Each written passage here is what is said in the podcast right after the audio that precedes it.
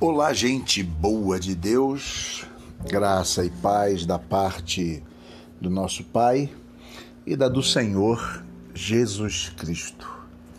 O meu nome é Jairo, sou pastor batista na cidade do Rio de Janeiro. Estou aqui nessa caminhada com vocês mais uma vez e agora falando um pouco sobre um Deus muito humano. Não custa nada lembrar que estamos tomando emprestado é, o título de um texto de Frei Beto, de um livro muito interessante que indico a vocês. Hoje eu estava num corre-corre, estava envolvido em algumas tarefas, enfim, estava muito atarefado e eu peguei um livro que é muito interessante e já indiquei a vocês a Descoberta do Jesus Histórico, do André Chevitarese e da Gabriele Cornelli, e me deparei com uma história muito interessante, uma analogia sobre a qual podemos construir o nosso pensamento de um Deus muito humano. O fato de Jesus ser Deus, mas ter assumido a forma humana de acordo com Filipenses capítulo 2, ele se esvaziou. Olha que coisa interessante.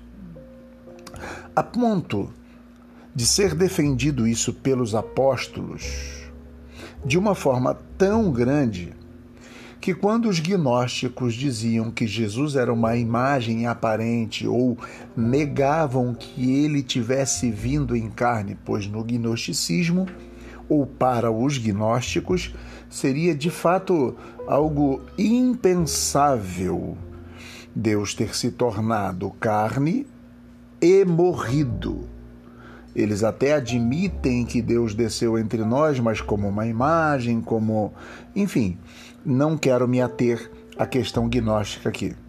Mas para eles, Jesus ter morrido na cruz do Calvário seria algo é absolutamente incabível. Alguns defendiam a ideia de que Deus vem a Jesus Cristo no batismo e que antes da morte na cruz Deus meteu o pé, como dizemos aqui no Rio de Janeiro.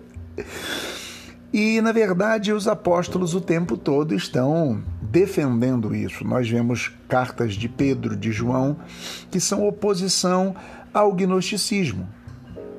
A ponto de João dizer para nós que aquele espírito que não declara que Jesus veio em carne, que ele foi homem, absolutamente homem, que ele foi perfeitamente humano a ponto de morrer, esse espírito não é de Deus.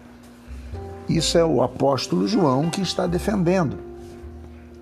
Então, quando nós falamos sobre a morte de Jesus, nós estamos falando exatamente sobre aquilo que aponta, sinaliza e que na história mostra aos humanos que Jesus Cristo era igual a eles, ou seja, perfeitamente humano, a ponto de morrer. Claro que nós podemos de repente pensar que não só morrer, mas Jesus esteve sujeito a todas as, as limitações que qualquer ser humano passa. Jesus, por exemplo, ele simplesmente crescia em conhecimento, crescia em graça, se desenvolvia. Alguém que cresce, alguém que se desenvolve, é porque não está pronto. Jesus passa pelas etapas humanas do desenvolvimento. Então, falar da morte de Jesus e aceitar cabalmente a morte do humano, do muito humano, do perfeitamente humano, é exatamente dar luz a uma realidade, compreender pela fé aquilo que eh, o texto sagrado declara e, de fato, anunciar isso é anunciar algo que aproxima Deus dos homens. Deus sempre foi visto no Velho Testamento como alguém que está lá no céu, lá distante, quem viu a sua glória morreu. É, João vai dizer, por exemplo, vimos a sua glória como a glória do unigênito do Pai. Jesus é a expressão exata do seu ser, diz Paulo em Colossenses 1,15, em Hebreus 1,3, diz que ele é exatamente é, é, a imagem de Deus, a expressão do ser de Deus. Então, quando nós anunciamos a morte, é essa, é essa aproximação de Deus dos homens, dos homens de Deus. Já citei isso em áudios anteriores, que Jesus vai aos céus, assunto aos céus, e a imagem que João tem no Apocalipse do Cristo é um Cristo ressuscitado, glorificado, mas com um sinal dos cravos nas suas mãos. Ou seja, Deus homem. Olha que coisa interessante, ele assume a forma humana e não deixa de ser humano. Há uma conexão absoluta que nós falamos e vamos repetir à frente sobre a união hipostática, a união de duas naturezas numa só, e que agora se torna inseparável. É como se nós pudéssemos dizer que o homem está em Cristo no trono. Anunciar a morte de Jesus e aceitar este elemento é algo significante. E quando eu pegava este livro, A Descoberta do Jesus Histórico, eu me deparei com um capítulo que eu visitei e o capítulo diz Morte e Vida Severina de Jesus.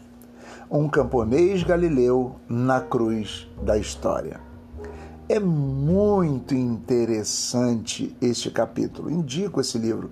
Esse capítulo é um texto da Gabriele Cornelli e vale a pena, talvez, nós fazermos menção ao que ela fala e ao que ela aponta para gente fazendo uma colocação a partir do poema de João Cabral de Melo Neto, Morte e Vida Severina. Quando ela cita esse texto, cita este poema, ela está dizendo sobre exatamente o Jesus humano. Diz assim, ó, o poema de João Cabral de Melo Neto. Somos muitos severinos iguais em tudo na vida.